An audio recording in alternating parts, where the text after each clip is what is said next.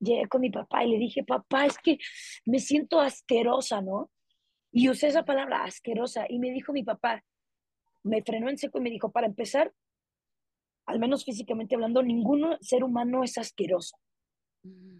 No, sí, no, yo me acuerdo cuando un familiar muy cercano, en una borrachera, una vez, yo no estaba borracha, pero se sinceró conmigo y me dijo, tú no vas a ser actriz porque todas mis amigas actrices son delgadas.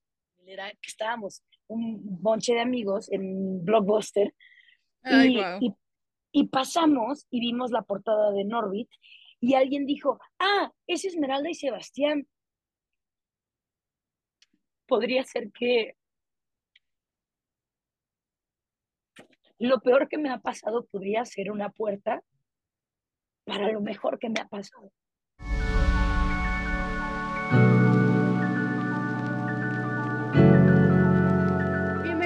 A un episodio más del podcast de Gabriel Mireles. Hoy estoy con una súper invitadaza. Les voy a leer todo lo que ha hecho porque es demasiado y no me lo puedo memorizar. O sea, esto es una cosa grosera. es actriz, es comediante, es creadora de contenido, celebridad del Internet le llaman también en las noticias. Recientemente, seguro ya la has visto en la serie Bravas con Mauricio Ockman o en Ana con Ana de la Reguera.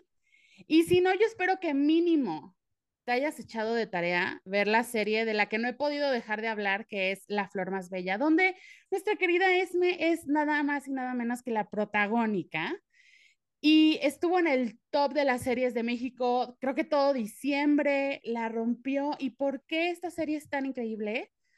Porque cuenta la historia de Mitch, un adolescente que está batallando con los estratos sociales de la preparatoria, los amores, pero rompe récords y rompe estándares de todo tipo porque este protagónico habita un cuerpo grande y eso nunca lo habíamos visto. Y está divertidísima y está padrísima y es me canta y baila y hace de todo y está increíble. Así que Esme, bienvenida. Hola Gabilu, muchas gracias. Qué introducción, ¿eh?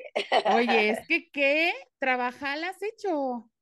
¿Cuántos años tienes? O sea, ¿en 24. Me gusta mucho trabajar. ¿Tipo? ¿A qué edad empezaste a, a trabajar en esto de la actuación, de los escenarios? Pues yo creo que a trabajar y sobre todo estudiar, al menos en teatro, pues yo creo que más o menos desde que tengo 10 años, como que me gusta mucho, soy muy ñoña, yo creo, como que me gusta mucho estudiar y tomar talleres y e ir a escuelas y mis libros, como que eso me gusta mucho. Y en redes sociales, este, yo creo que empecé a trabajar por ahí de los 14, 15, este que al principio no, no era trabajo y ya después dije, ¿cómo que esto puede ser mi trabajo, no? Entonces, pues nada, fue una fusión ahí entre actuación y lo que está pasando ahora, que son redes sociales. Y pues interesante, se siente, luego es, es extraño, ¿no? Es extraño decir que llevo más de 10 años en esto y sentirme bien niñita, ¿no? Todavía decir, tengo 12 y llevo 10 años en esto. Es como, Total. Es como, oye, ¿no? Como que extraño estas, estas generaciones. Pero bueno, pues todos han trabajado desde siempre, desde chiquillos, ¿no? Los abuelos y todo, solo, este, pues este, en, en, este nuevo ámbito que pues es redes sociales y en mi caso también ahora televisión y cine es emocionante. Oye, o sea, dices, sí, muchos hemos tenido trabajos como de en la prepa y en la secundaria, pero no todos a los 10 años ya saben lo que quieren hacer. Ah, interesante. O sea, igual no te creas, ¿eh? Este, como que yo decía que quería ser zoóloga, yo estaba muy así ah. cerca de que me encantan los animales y yo quería ser, como que esa etapa de, de niñez, ¿no? De quiero ser veterinaria, este, pero me da, me da miedito la sangre. Entonces, este, se cancela. Un detallito ahí, una complicación. Pequeño detalle. No, yo sería la más chillona, o sea, no podría despegarme, no, no, no podría. Este, y además luego ya crecí, me dieron alergias y dije, pues definitivamente esto no va a pasar. No era pero, sí, pero Fíjate que desde muy, muy pequeña tuve presente la comedia y tuve muy presente la actuación, entonces sí veo a esa Esme de 10 años como que bien chica. También fueron mis padres que, que me ayudaron mucho, que me impulsaron, que, que vieron que eso era lo que me gustaba. Entonces, chido, buen apoyo también. Oye, yo siempre, bueno, ahora que soy mamá, como que me pregunto, güey, ¿qué si un día Lakshmi, Lakshmi, mi hija, me dice, quiero ser actriz? O sea, ¿cómo sé que, o sea, cómo no volverte como una momager, ya sabes? O sea, una ah. Chris Jenner que termina como, o sea, ya no sabes si la niña quiere o es la mamá, ya sabes, o sea. Claro, claro. ¿Cómo, cómo crees que tus papás supieron si era de a de veras que querías o era un hobby? O sea, ¿cómo, dónde está esa línea? Pues en mi caso fue, eh, porque el momento definitivo fue en la prepa, ¿no? Porque yo estaba en una prepa normal, en una prepa, más bien era, está más orientada como a otras áreas que no son de artes. Es una escuela marista, ¿no? evidentemente, no, no era para mí. Este, pero estuve toda la secundaria ahí y en la prepa pues hubo, hubo como un momento muy extraño en la familia, en todo, y como que no me sentía a gusto en lo que estaba y descubrí el CEDART, descubrimos el CEDART, que es la preparatoria de Bellas Artes, este, y ahí tuve este momento definitivo donde les dije, mm. sí quiero dedicarme a esto, o sea, no, no me veo haciendo otra cosa. También mis papás, bueno, mi papá, este, como que sí llegaron a tenerme, a darme la conversación muy ligerita de, pues a lo mejor puede ser un hobby, mi hija nunca quería ser veterinaria. Y yo, ya lo sé, ya lo sé. Este, pero nada, pues este momento, ya sabes, dramático donde me vieron actuar cuando hice Hairspray hace años y mi papá llorando me dijo, esto sí es para ti. Y, a partir de ahí... Paréntesis, amo a tu papá. O sea, lo veo en tus stories. Está lo es el mejor, es el más ñoño y además me es increíble que un papá que para nada se dedica a lo que yo hago esté muy interesado, ¿no? O sea, que de repente llegue y me dice, ¿cómo vamos con los managers? ¿En qué te puedo ayudar? O sea, tengo papás mm. muy de signos aire que apoyan a que le echan mucho aire a esta chica fuego y que sin duda ellos han sido un gran pilar de donde estoy. Entonces, pues nada, a partir como que de la prepa dije, ya, ya somos hombres o payasos, somos payasos, esto es para nosotros. y pues ya desde ahí. Oye, fíjate que ahorita hablando de tu papá, me acordé que escuché en un podcast hace poquito que decía un chavo que cuando él iba a ser papá, hizo como un estudio, ¿no? O sea, y entonces le escribió a las 10 mujeres que más admiraba en su vida y les preguntó qué hicieron, bueno, en este caso es tu papá, ¿no? Para, o sea, qué hizo bien y qué hizo mal. Porque él dijo, yo, o sea, yo quisiera que si mi hija va a ser como alguien que sea como este grupo de mujeres chingonas, pero que hicieron sus papás, ¿no? Y dije, le voy a hacer esa pregunta también a mis entrevistadas, porque tengo a puras diosas aquí, pero hagámoslo como en conjunto, ¿no? O sea, ¿qué hicieron bien tus papás? Y tres cosas que tal vez te hubiera gustado que hicieran diferente. Definitivamente bueno, creo me siento sumamente privilegiada porque pues mis papás me aman mucho, ¿no? O sea, algo jamás me ha quedado en duda es que mis papás me aman y además eh, me, me, lo demuestran siempre. O sea, si tengo. Son como muy cariñosas físicamente. Mucho, físicamente, todo el tiempo. O sea, luego es muy extraño para mí escuchar amigas que me dicen, no, pues mis papás pues, casi no me dicen que me aman. Y yo les digo, no hay un momento en mi vida donde mis papás no me recuerden todo el tiempo que me aman. O sea, es como que sí crecí afortunadamente con padres este, que dentro de todo me han dejado muy bien claro que me aman, ¿no? Este, eh, ah, digo, yo no soy papá, ¿no? Entiendo también la preocupación de, y ahora que estoy, viviendo de ser actriz, digo, esto está muy difícil, mi hermano. Este, entiendo esta preocupación del dinero y, hija, ¿qué vas a hacer? O sea, eh, obviamente eh, esta, esta cosa de segura que quieres ser actriz, o sea, nada más pues es una preocupación de papás, ¿no? Pero definitivamente Luego me he encontrado con, incluso con, hablando con mamás, ¿no? que me dicen, pues es que él quiere hacer esto, pero pues yo le digo que no lo sea. Y en mi caso nunca fue así. Creo que mis papás siempre, siempre me dijeron, si esto es lo que te gusta, te vamos a apoyar, así sea hacer, hacer huevo frito o esto, te vamos a apoyar. Entonces mm. siempre he sentido a mis papás definitivamente como pilares de mi existencia. Este, y no sé, no sé qué cosas han hecho mal, o digo, o sea, obviamente yo en terapia yo los he despotricado. ¿eh? Evidentemente yo en terapia decía, por culpa de mis padres, pero nada, eh, entiendo que por un aspecto... Tal vez no mal, pero igual algo que te hubiera gustado extra que hicieron. Ah, definitivamente pienso mucho, pero sé que no, sé que solo es...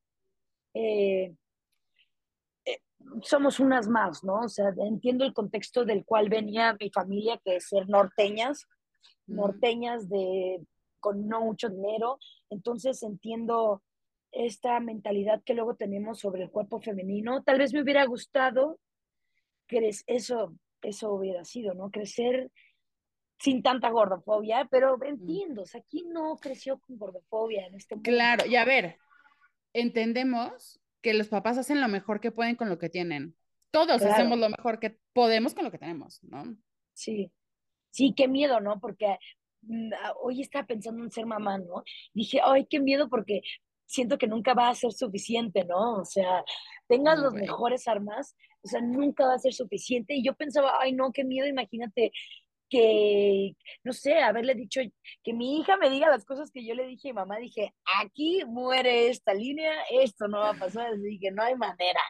No sé, como que, que, porque yo creo que sí me gustaría ser mamá, ¿no? O sea, sé que soy muy morra. Yo antes pensaba que no, pero la verdad, me, cuando me cambió cuando me hormonearon con anticonceptivos y de repente yo ve, güey, neta te lo juro, yo veía anuncios de Hoggies y lloraba, o sea, te lo juro, sentía mis pezones así muy extraños, yo decía, ya, el ovario hinchado. Sí, neta, y yo decía, tal vez solo quieran eh, ser amamantados, o sea, así lo me sentía. ¿no? Pero, pero hablo con muchas mamás, ¿no? Y digo, chale, sobre todo mamás, ¿no? Lo que implica ser una mujer que es madre, digo, uy, no sé si me la chutaría, la neta, es mucho, es mucho, es mucho, es mucho, pero pues yo sé que mis papás hicieron y siguen haciendo lo mejor que pueden, pero definitivamente hasta ahorita estoy trabajando de construyendo estas cosas que socialmente no solo mis padres nos enseñaron de que a lo mejor iba a valer un poco más si mi aspecto cambiaba, ¿no? Y entiendo porque también sé que no lo hacían desde un lado negativo porque realmente así funciona mucho de nuestra sociedad, o sea, realmente la gente, y lo he sentido, sí me han tratado mejor cuando tenía otro cuerpo, ¿no? Sí, me, sí ha habido un trato distinto, hasta yo me sentía distinta, pero al final he ido descubriendo con terapia que pues son mentiras, ¿no? Que, que al final, pues son algo así como la forma más bella, ¿no? Darte cuenta qué pasa cuando realmente no somos las que estamos mal nosotras, ¿no? ¿Qué tal si cuando, qué tal cuando el mundo sí es un lugar cómico que está funcionando de manera que no debería de funcionar y nosotros creyéndonos estas culpas, ¿no? Que no son de nosotras. Entonces, tal vez eso me hubiera gustado, pero al mismo tiempo, no sé, mis papás también fueron creciendo y también me fueron ayudando nuevas herramientas, ¿no? Recuerdo un día muy cañón donde llegué con mi papá y le dije, hasta se me hace el corazón así, llegué con mi papá y le dije, papá, es que me siento asquerosa, ¿no? Y usé esa palabra, asquerosa. Y me dijo mi papá, me frenó en seco y me dijo, para empezar, al menos físicamente hablando, ningún ser humano es asqueroso. Mm. No, y yo dije, bueno, es cierto, ¿no? Como que eso me ha dejado pensar de, bueno, es que no, no lo somos, ¿no? O sea, porque además yo nada más o bueno, no nada más, o sea, pero yo soy una mujer gorda, ¿no? Que, bueno, además tiene una enfermedad que discapacita, ¿no?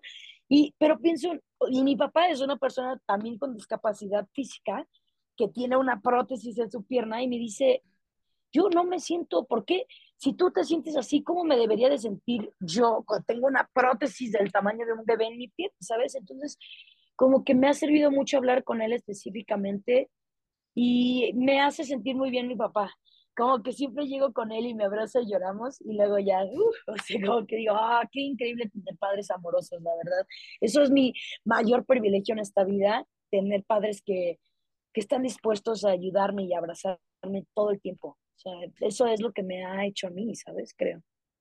Sí, a no decirte no llores y más bien llora, te abrazo. Sí, que eso ya lo hablé con mi papá después, ¿no? Porque mi papá también venía de esta escuela ruda, de no llores, y luego un día le dije, y sí voy a llorar, deja de decírmelo. Y ya después de ahí ya nunca más me lo ha dicho. Ay, qué bueno. Sí. Estás escuchando el podcast de Gabriel Mireles. Regresamos en un instante.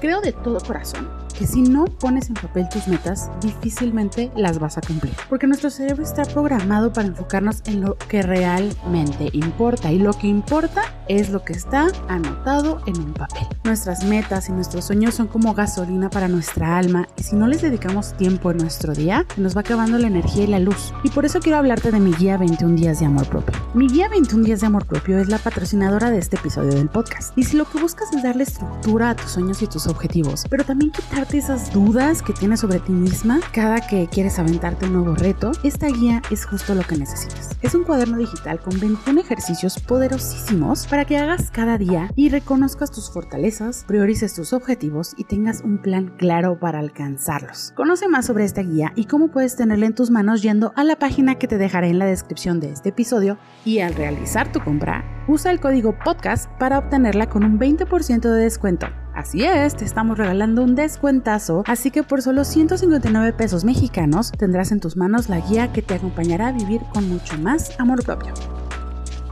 Y ahora, de vuelta al podcast de Gabriel Mireles.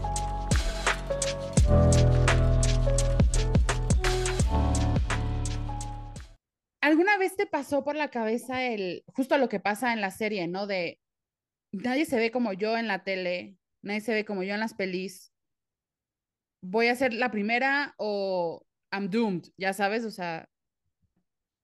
Sí, no, yo me acuerdo cuando un familiar muy cercano, en una borrachera, una vez, yo no estaba borracha, pero se sinceró conmigo y me dijo, tú no vas a ser actriz porque todas mis amigas actrices son delgadas.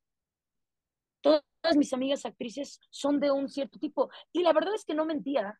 O sea, la verdad es que eh, es cierto, ¿sabes? Bueno, me entienden que, no vas a ser actriz. Eh, eh, ajá, ajá.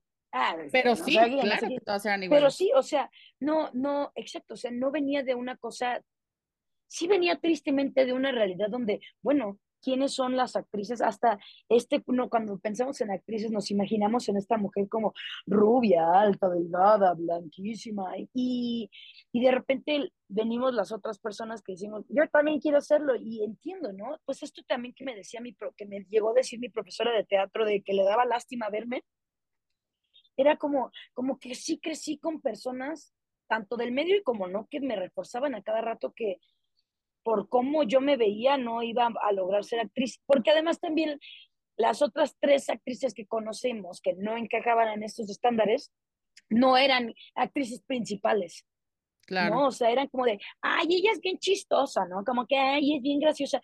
Eh, casi, casi como hasta ni siquiera verla como, como mujeres, ¿no? Es algo muy extraño que me, sigue, que, que me sigue pasando, ¿no? Que me siguen haciendo sentir y que a veces yo misma me siento definitivamente nunca, la verdad, nunca pensé tener tan pronto la flor, tener esta oportunidad de, de ser, de, de, hacer esto que yo ansiaba por tantos años, ¿no? De tener este personaje que definitivamente me hubiera cambiado mi vida, me hubiera hecho muchísimo más segura tenerla desde pequeña, ¿no? Tener a un personaje como Mitch, poder verla que su peso no importe, verla bailando, verla sexy, verla atractiva, verla poderosa, o sea, definitivamente me ha cambiado yo hasta la fecha como que a veces se me olvide que digo, ¡ay, soy yo!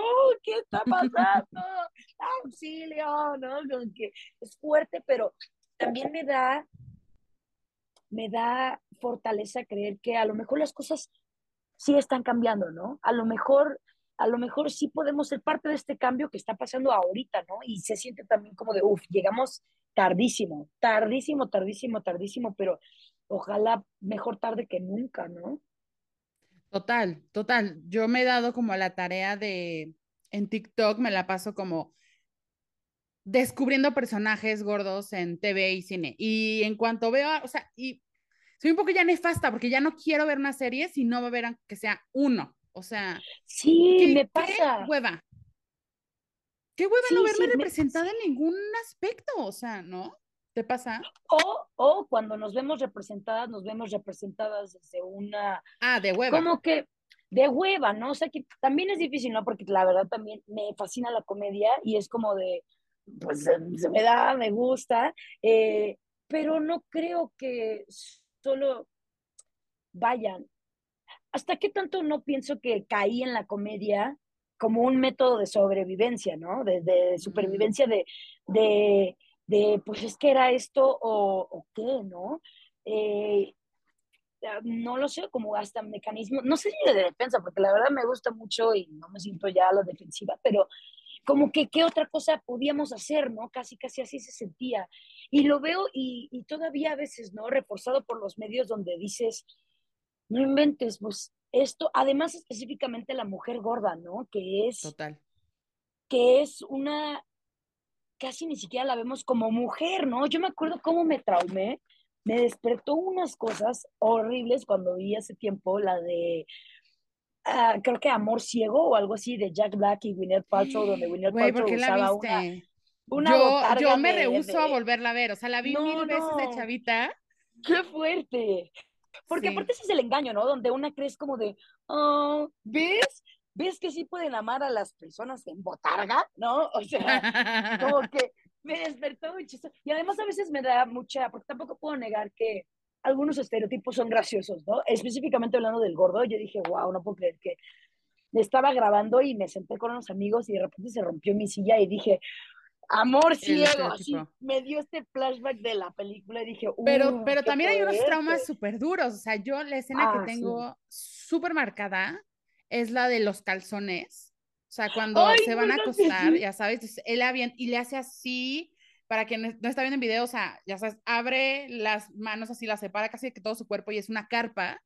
Y yo la vi cuando estaba chiquita, ¿no? Y yo perdí mi virginidad ya grande, o sea, los 21, 22. Y ese era mi peor miedo.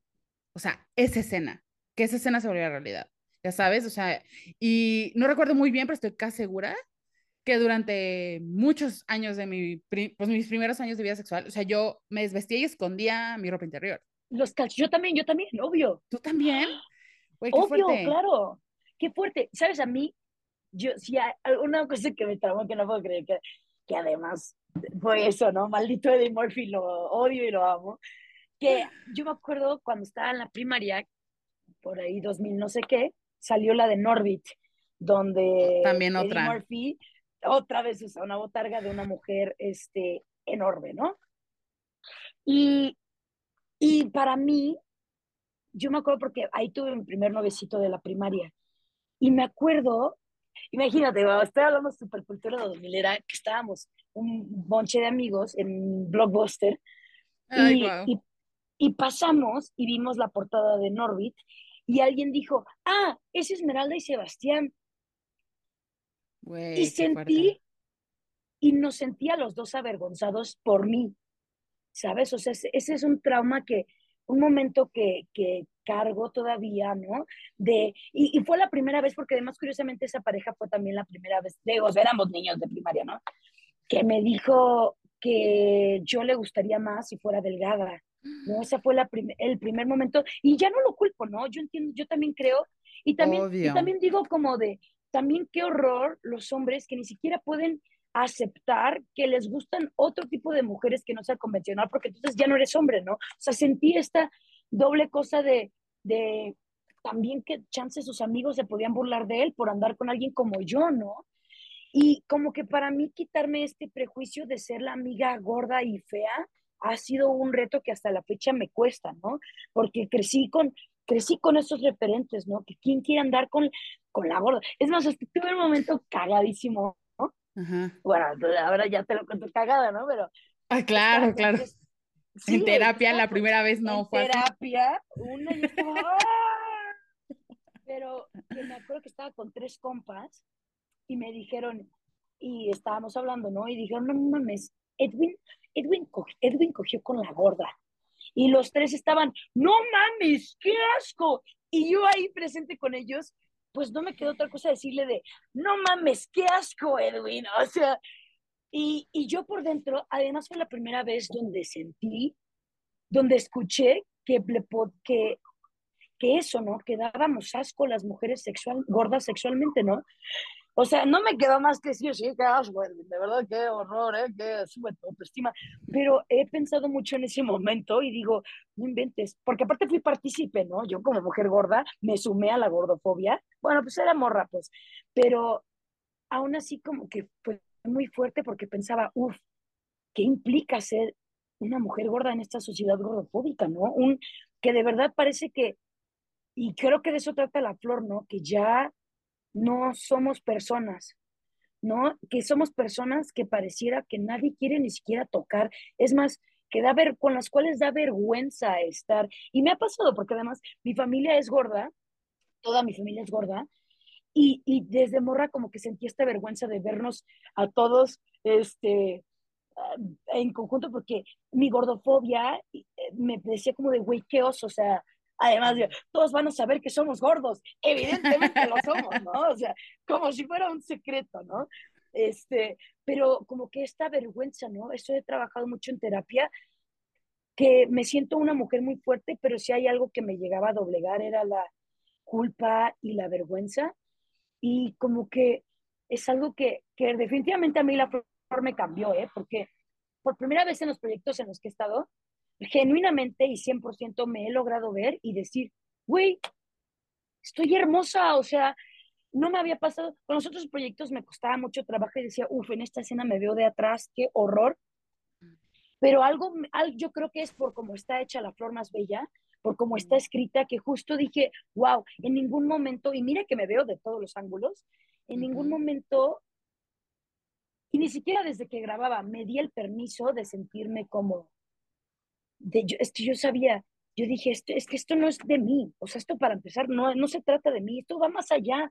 Y esto representa muchísimas más cosas que Esmeralda siendo protagonista. O sea, como que me quedé muy en, quedé en claro que no me podía dar el permiso como de sentirme avergonzada, al menos ya no más, al menos no en este proyecto, porque decía, porque empezando porque Mitch, nuestro personaje, nunca se siente así.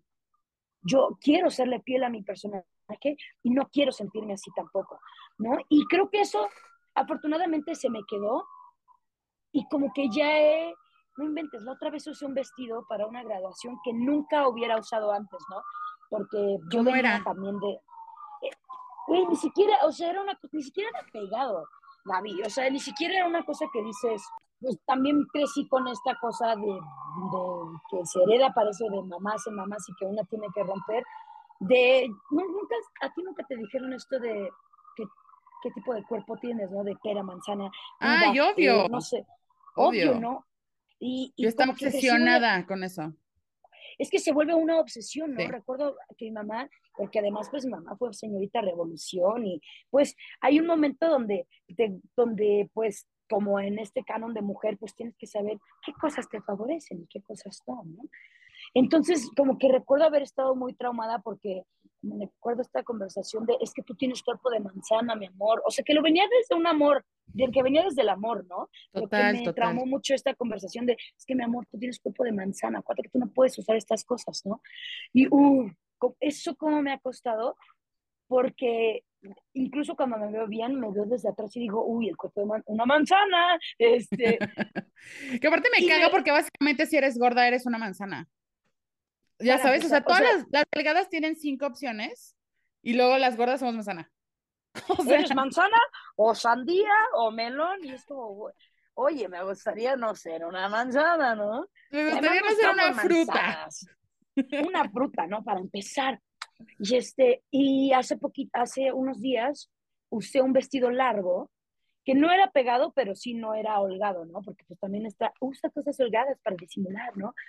Y yo dije, ok, quiero usar esto, sé que se me ve bien, pero era este miedo de, verme desde atrás, ¿no? De ver como de que a lo mejor no tenía este cuerpo, que ah, digo, o sea, ¿cuántas mujeres tenemos el cuerpo de, este cuerpo de, de pera o no sé cómo le digan, o de, no sé, esto? Sí, como de reloj de arena, ajá. De reloj de arena, ¿no? Yo decía, uff, este, sentía pues esta discriminación, ¿no? Como no poder jugar a, a, verme bonita porque pues no todo lo que estaba hecho para el cuerpo de manzana me gusta, ¿sabes? O sea, también. Entonces era como que, es esto, la palabra que estoy buscando es, creo que me sentía muy condicionada, ¿no? Muy mm. condicionada a que por tener el cuerpo que tengo no soy digna de pertenecer en ciertos espacios, no puedo jugar los mismos juegos que las otras personas, yo no puedo aspirar incluso, incluso ahora me pasa como pareja, ¿no? Que como, bueno, no tengo pareja, pero como en mis parejas que antes yo decía, pues es que, sí, pues con él, o sea, pues es que, ¿quién más, sabes? Como que ni, ni, siquiera me gusta mucho, pero pues es que si no es él, ¿quién? Como de vivir, como que reforzar todo el tiempo la baja autoestima, ¿no? O sea, de que, pues es que así me toca, así me tocó ser infeliz, ¿no? Parece que ese es el destino de la mujer gorda, realmente ser infeliz. Que la vida nos haga el favor. O sea, sí. o sea que los doctores nos hagan el favor de atendernos, que las marcas de ropa hagan el favor de hacernos ropa, que los hombres, o, pues sí, pues porque siento, justo entrevistaba a otra chica que es bisexual y le preguntaba, güey, ¿quiénes son más gordofóbicos? Me dijo, güey, los hombres por mil, ¿no? O sea, por mil. Eh, entonces sí voy a decir, los hombres nos hagan el favor, ¿no? A las mujeres heterosexuales de salir con nosotras y por favor encontrarme un poco atractiva para, por favor, ¿no? Sí, está, que sí, la fregada. Sí, que justo igual cuando yo empecé a salir con mujeres, también no me sentí, dije, wow, esta mujer me está viendo con ojos totalmente distintos, ¿no? Porque también creo que los hombres, te digo, qué horror, ¿no? La otra vez, no sé, estaba creo que en Twitter y leí un, yo nunca leo hilos, pero pues me llamó mucho la atención, de una chica que hablaba sobre que eran trabajadoras de OnlyFans, ¿no? Y que decía, güey, le va mucho mejor a mi amiga que es gorda. Y qué fuerte, ¿no? Porque me decía, porque los hombres, al menos un grupo específico de hombres, o no quiero generalizar o no sé, pero qué tan fuerte es también, ni siquiera, repito, ¿no? No poder aceptar que les gustamos. Y también pensé, wow, reforzar también que, que te gusten las mujeres gordas es como un kink, ¿sabes? No es algo normal, sino es algo kinky, ¿no? Como que es algo secreto, algo como, uy, me gustan las gordas, ay, ¿sabes? Como algo como fuera de lo normal, ¿sabes? Como un fetiche. un fetiche, eso, ¿no? Yo dije, uy, qué fuerte que podemos ser un fetiche cuando pensé, güey, soy una persona normal, ¿sabes? O sea, soy, soy, no sé por qué tendría, y, y, lo he sentido con algunas de mis parejas, sobre todo cuando era más morra, de sentirme, yo, yo sentía vergüenza de que estuvieran conmigo. Yo decía, uy, qué triste que te tocó estar conmigo, porque, o sea, a pesar de que yo ahora ya, digo, gracias al cielo, ya no me siento así, pero es muy distinto, ¿no? Ah, porque aparte oí esta frase que, estas frases, ¿no? Que constantemente oíamos. A mí me me, me permeó mucho una que decía, uy, gorda y mamona, imposible, ¿no? Claro. Y ahora pienso, gorda y mamona, es lo que soy, o sea, ahora digo mamoncísima, ¿eh? O sea, presente. o sea, presente, gorda y mamona, aquí estoy, ¿eh? O sea, ya ahora también veo este cambio que he tenido y yo digo, uff, ya no me conformo con menos. O sea, ya no me creo desmentir estas cosas de, ya no me creo esto que me dijeron, ya sé que no es verdad, sé que, sé que no merezco menos, sé que no merezco este lugar tan pequeño y tan pobre que me dieron, no me lo merezco. Mucho menos por algo como mi peso, Gaby o sea, ¿qué, ¿qué es esto? Y esto trasciende peso, y esto va a color, tamaño, o sea, no, está muy cañón, ¿sabes? Y, y no sé, es como, es extraño, pero como que ahora quiero más, ¿sabes? Como que fue mucho tiempo donde me conformé con tan poco, donde creía que esta semillita era lo único que podía y ahora digo, no, o sea, ahora quiero todo, ¿no? Como que siento esto como salir de la cueva por primera vez y decir, es mentira, es mentira. Sé que está difícil la pregunta que te voy a hacer, pero inténtalo. Para las que nos están escuchando, que te escuchan ahora y dicen, güey, wow, o sea, yo quiero así, ya sabes, o yo quiero seguir más. ¿Podrías como definir tres cosas que te hayan ayudado a trabajar tu gordofobia? Y a combatir la gordofobia exterior, ¿no? Social, sistémica. Definitivamente. La verdad, es difícil combatir con la combatir la gordofobia externa, pero nada como combatir la gordofobia interna, ¿no? Porque luego a mí sí me pasa, la neta, que comparto, sí, obviamente hay días donde me siento bien y comparto, este, uy, los cuerpazos, y de repente digo, uy, creo que soy la mujer más fea del mundo, ¿no? O sea, como que es difícil, porque sí creo que sí, tengo que empezar realmente siendo congruente conmigo y decir, o sea, mi gordo, trabajar mi gordofobia interna, ¿no? Creo que para empezar, no puedes, es difícil combatir con algo que no mencionas, ¿no? Que no se, que no, no solo que no ves, sino que, o sea, porque hay cosas que no se ven, ¿no? Pero que no se menciona, lo que no se, que no vocalizas, ¿no? O sea, para mí ha sido importante e imprescindible decir, esto es gordofobia. O sea, estar pensando, reconocer, esto es, esto no es verdad, esto es gordofobia, o sea, esto es un sistema. O sea, esto de que me veo al espejo y me empiezo a pescar, digo, wow, pues de verdad estamos siendo gordofóbicas.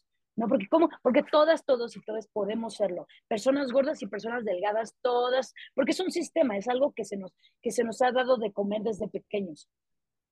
Entonces, a mí el primer paso es decir, ok, esto no, es, esto no me pertenece, esto fue aprendido. Y así como, y así, y así como lo fue aprendido, lo puedo desaprender. Entonces, es una cosa decir, ok, esto es gordofobia. Dos, pues a mí, bueno, tengo también el privilegio de poder pagar mi terapia. Sé que es muy caro, este, pero de todos mis ahorros, digo, siempre para mí es imprescindible ir al médico, o sea, digo, además de la esclerosis, o sea, que me pone en este papel de tengo que cuidarme, también digo, ok, mentalmente es algo, una piedra para mí, este, digo, es algo fundamental, pues un, un ancla, ir a terapia, ¿no? Y ahí poder hablar de estas cosas que, darme cuenta también que es una cosa de generaciones, ¿no? Parece herencia este sentimiento. Y antes pues estaba muy enojada con mi mamá hasta que entendí que mi mamá solo es una consecuencia de todo, de todo esto. Y, y si te vas más atrás, o sea, quién sabe hasta dónde empieza, ¿no? Es mi mamá y es mi abuela y es mi bisabuela y es mi tatarabuela y es una herencia, ¿no? Y decir, no quiero cargar más con esto, no quiero que sea parte de, de mis, de, de a mí ahora, saber que esto es algo que, que es aprendido, que, que, que, que no quiero cargar, ¿no? Es algo, son palabras que no quiero repetir. Entonces eso lo trabajo mucho en terapia, ¿no? El darme cuenta que, ah, esto, esto fue, esto no es mío. Y pues la verdad es, es muy difícil, ¿no? Porque por muchos años no me creí merecedora de amor y ahora es lo que más trabajo, ¿no? Digo, hablo mucho de la esclerosis porque a mí me cambió en el, digo, obviamente, ¿cómo no me va a cambiar? Pero fue un despertar y fue un, uy, hermana, darme cuenta que somos seres finitos. Y es más, somos seres efímeros. Mm. Y pensé, uy, ahorita la vida me dio una sacudida brutal. Pensé hace poco, ¿cómo quiero vivir lo que me reste de vida, no? ¿Cómo quiero, cómo quiero vivir eh, esta, este, eh, mismo, mi ahora incluso, no? Y pensé, pues podría seguir con este camino de, ser mi peor enemiga, pero también pienso, uy, qué tanto eso tampoco no, eso cada vez que me siento mal conmigo, hasta mi, mi esclerosis es tan hermosa en el sentido donde me empiezo yo a sentir mal y digo, uy, me estoy haciendo daño yo, me estoy, o sea, mi cuerpo eh, está somatizando lo que hay adentro, ¿no? Así yo interpreto mi esclerosis y digo, uff, por aquí no, ¿eh? Porque me voy a pesar, me siento mal y qué tal si me, y me puede dar otra vez parálisis. Y dije, no, o sea, creo que para mí fue una sacudida de decir, no sé cuánto tiempo tenga aquí, pero definitivamente no quiero vivirlo peleada, peleada conmigo, o sea, ya es algo que quiero romper. Y, por ejemplo, hoy estaba haciendo ejercicio, ¿no? Estaba haciendo ejercicio y, y, y, hoy en Instagram, de hecho, hasta me costó trabajo decir que me gusta mucho el ejercicio porque mi gordofobia inmediatamente, automáticamente sale y dice, ay, pues no se nota, ¿no? Y yo decía, ah, sí, me, me, gusta mucho hacer ejercicio, ¿no? Y, y, cuando acabé de hacer ejercicio, me, una vez un amigo me dijo, güey, yo a veces me doy besos. ¿No? Yo dije, qué extraño. Pero acabé de hacer ejercicio y, y me empecé a besar y, me dije, güey, gracias, o sea, que, o sea, hasta quiero llorar, no es como una cosa de gracias a este, o sea, este cuerpo que por tantos años he odiado, que por tantos años me ha costado y que por tantos años deseaba no tener, yo dije, ahora no lo cambiaría por nada. Este cuerpo es increíble, es maravilloso, así como está. Y sí hay cosas que todavía no, que digo, podría cambiar, pero en mi momento presente ahora, en este día que no, lo acepto radicalmente y digo, al contrario, o sea, tanto tiempo he gastado energía en, en qué cosas cambiaría que no he podido ver todo lo que sí hace por mí. Es increíble, o sea, este cuerpo se aventó una serie al mismo tiempo que le diagnosticaron esclerosis, o este cuerpo es capaz de muchas cosas, solo que antes no podía verlo. De verdad fue una cosa de respetar mi cuerpo como antes no lo hacía, o sea, eso, eso me cambió decir, mi cuerpo es digno de respeto y mi cuerpo es digno de amor. No, eso definitivamente me ha cambiado muchísimo porque ya no permito cosas que antes sí permitía. Justo te quería preguntar sobre la esclerosis, que fue algo que compartiste súper personal y que vi que te llegó muchísimo apoyo y también una comunidad que quería identificarse, ¿no? ¿Cómo impactó tu vida, además de esto que ya nos dices, este diagnóstico? Uy, pues eh, es extraño, ¿no? Porque apenas el 2 de enero cumplí un año y es raro, ¿no? Me siento, hasta a veces me siento culpable de hablarlo porque pues, como no hay mucha información de la esclerosis, como que sí he sentido a la gente que realmente no me quiere escuchar, ¿no? Que no, que dice, güey, qué hueva.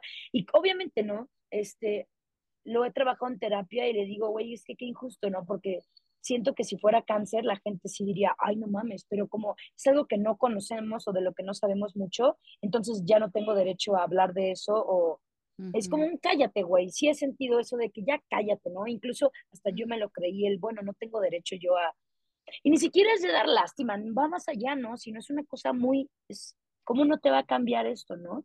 Claro. En mi caso, en mi caso fue muy fuerte porque bueno, en todos los casos es muy fuerte, pero eh, me hizo, ya ahora un año después, lo que puedo decir es que estuve, tuve que, yo creo que tuve que pasar por este momento terriblemente oscuro, terriblemente, o sea, creo que ha sido el momento más deprimente de toda mi vida, o sea, peligrosamente depresivo. Este, para ahora estar en esta otra parte y decir, uy, tengo de dos, la neta, o puedo quedarme aquí y realmente, porque aparte la esclerosis no se quita, ¿sabes? No es una cosa como de, bueno, me... Le voy a echar ganas. un año para... Ajá, de que le voy a echar ganas, y, o sea, no, esto es una cosa con lo que tienes, es difícil, ¿no? Porque es una enfermedad con la que tienes que aprender a vivir. ¿no? Y es una enfermedad crónica, una enfermedad que con el tiempo podría ponerse peor, y digo podría porque no es sentencia, ¿eh? Este, podría ponerse peor y, no sé, es fuerte, ¿no? Y, y, es, y entrar como a este mundo de discapacidad, eso fue para mí lo extraño, ¿no, Gaby? O sea, que dices que yo, y hablo con, ahora he hablado con gente con discapacidad y hablamos de esto de, que también a lo mejor es incómodo para la gente escucharnos, porque yo, Esmeralda, creo que podríamos ser un reflejo de lo que la gente no quiere ser y que sin embargo es muy fácil serlo.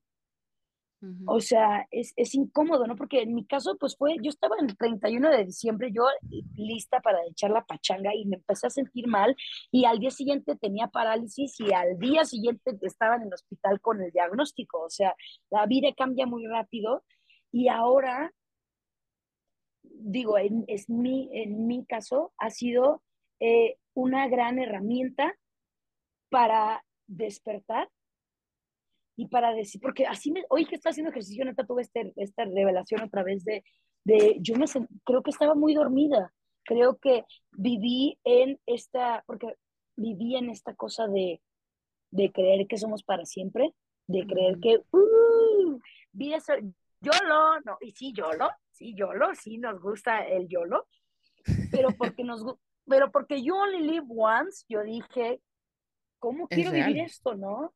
¿Cómo quiero vivir esto? O sea, eh, para mí fue, eh, ha sido muy especial y ahora ya un año después podría decirte que lo peor que me ha pasado podría convertirse también en, ay, qué fuerte que voy a decir esto.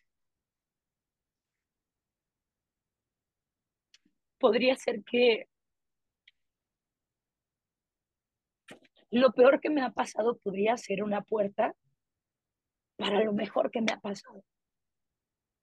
Es, es extraño, ¿no? Porque jamás pensaría eso de un diagnóstico que te encoge el cerebro y te discapacita, pero en mi caso fue un despertar muy cañón. Fue, estoy agradecida porque yo lo he tomado como una oportunidad para cuidarme. No, era muy curioso y, odiaba cuando mi doctor me decía, no, pues es que yo tengo pacientes con esclerosis que hasta viven mejor que uno. Yo decía, güey, cállate, te odio, ¿por qué me dices esto? Y ahora, ahora que tomé este toro así por los cuernos, yo digo, ah, sí, sí, porque ahora sé que ahora sé que no funciono como las personas normales, ahora sé que si no como a esta hora, no solo me siento mal como otras personas, sino me puedo discapacitar más, ¿sabes? O sea, ahora sé que siento ahora mi esclerosis como una madre muy amorosa que me dice, bebé, acuérdate que nos tenemos que dormir ya. Que, que, que, me, que me está ayudando a retomar, un, ir por un camino muchísimo más sano, ¿no? Creo que para mí lo más fuerte del body positive y todo esto, yo, nada más cañón que el autocuidado, ¿no? De verdad, para mí eso fue lo que me ha cambiado, el aprender a cuidarme, era algo que yo no conocía, ¿no? Yo, porque aparte me creía este mundo de excesos y de, uy, Esmeralda es esta persona, ¿no? Y ahora tuve este luto de, porque pues fue vivir mi luto, ¿no? Yo nunca había vivido la muerte de alguien y dije, no mames, jamás pensé que la primera muerte que iba a sentir iba a ser la mía, ¿no? Tuve este periodo de, de, de morir, de que muriera esta Esmeralda de en algún aspecto y, y abrir este espacio para otra Esmeralda totalmente nueva, ¿no? Como que, como que al principio me caía mal, ¿no? Que decía, ay, qué hueva esta Esmeralda que ya tiene que ir a dormir o que, hoy, alarmita, ya, ya me tengo que, tengo que comer, chavos, o ya, o por ejemplo, ahorita que, que, que, que como estilo de vida estoy intentando adaptar el no gluten y no lácteos, yo decía, güey, qué hueva de persona eres, ¿no? Pero yo decía, no puedo creer que ahora soy esa persona de tiene gluten, tiene lácteos, es que no puedo.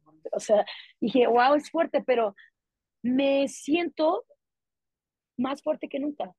Incluso con discapacidad, es extraño porque incluso hoy con fatiga, incluso con muchas cosas como que me dio en este sentido terco, como que la vida me dijo, oye, ya no vas a vivir tanto. Y, mi, y despertó mi terquedad y dije, ahora voy a vivir más. Creo que eso fue lo que me cambió, ¿no? Que fue, porque aparte yo nunca me visualizaba de grande. Yo decía, ay, no, güey, yo nunca. Y ahora digo, no, ahora me muero, ah, me muero por crecer, me muero por, por ver cómo va a ser Esmeralda de grande, me muero por, me aferré a esta cosa terca de, sí, lo voy a, ah, no, ah, no, ah, voy a vivir menos, no, ahora voy a vivir mejor que antes. Eso fue lo que a mí me ha cambiado. Creo, lo he tomado como una gran oportunidad de renacer. ¿Qué te falta, Esmeralda Soto? ¿Qué me falta? Nada, pues un poquito de dinero ahorita, la verdad. ¿eh? no, ¿qué te falta por venir? O sea, ¿qué te falta hacer? ¿Qué te falta vivir?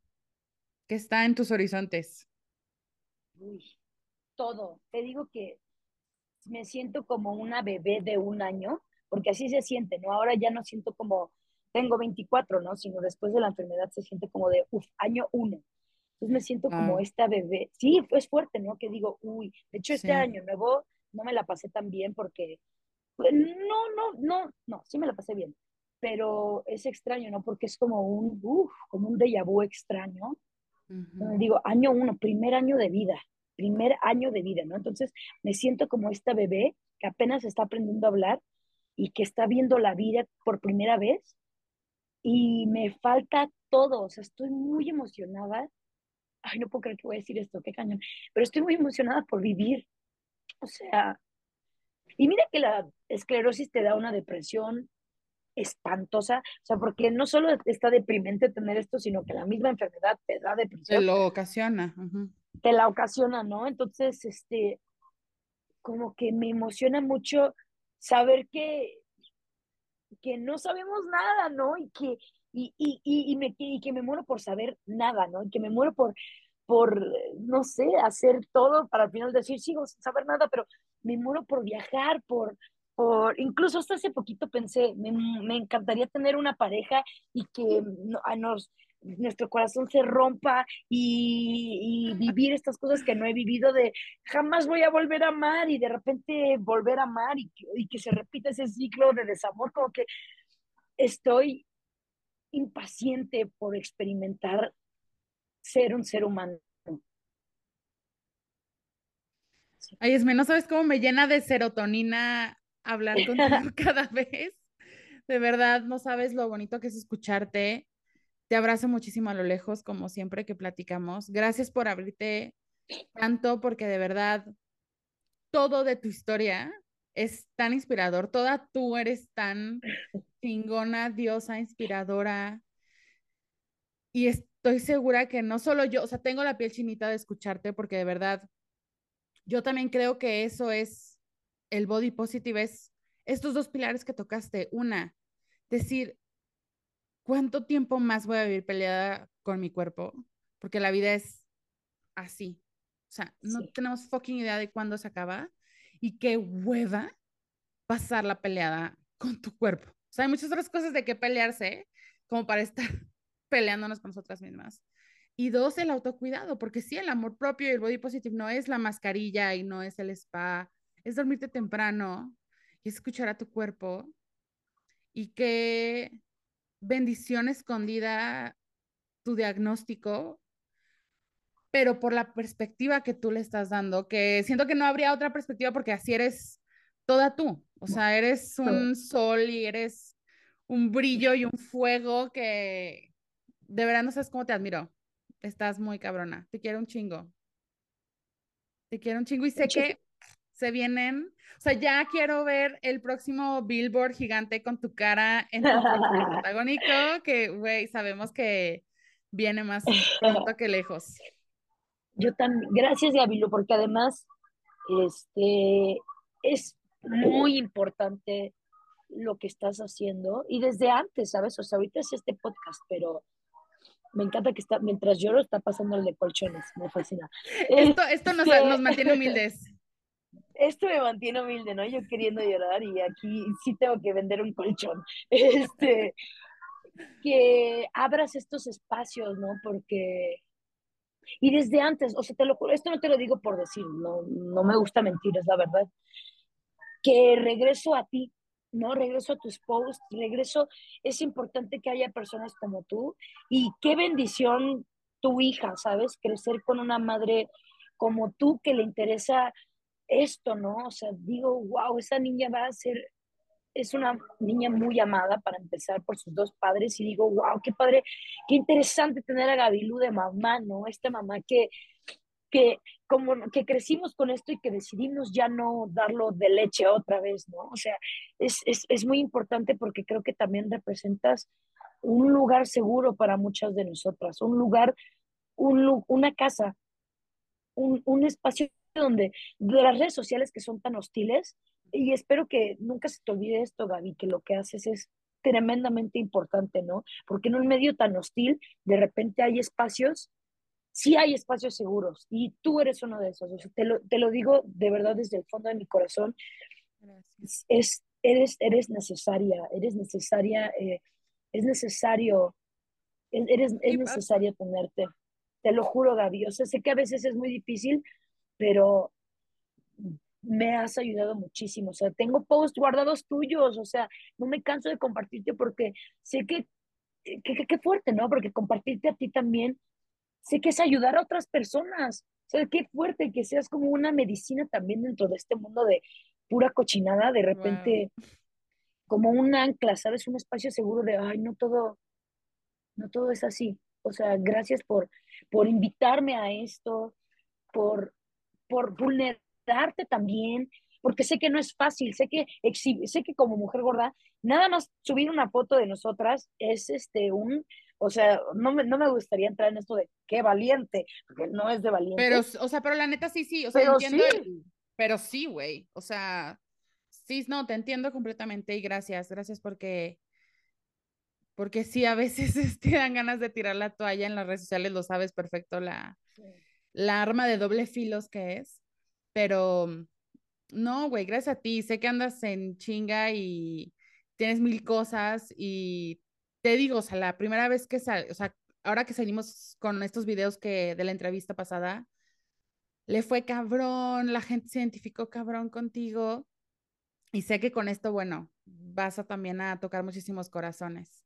Mil gracias, Esme. Gracias, gracias. Creo que todo esto, ojalá, de verdad espero que no venga desde el ego, más bien creo que es importante en un mundo donde se nos indica que lo preciso es ser de piedra, de repente tener estos espacios vulnerables creo que son muy fuertes porque la verdad no tengo otra cosa más que ofrecer que vulnerabilidad y pues creo que también eso es la fortaleza de muchas de nosotras, ¿no? Entonces, gracias por aceptar esta vulnerabilidad que es, me es luego algo difícil hablar de esto, pero gracias, gracias Gabriel.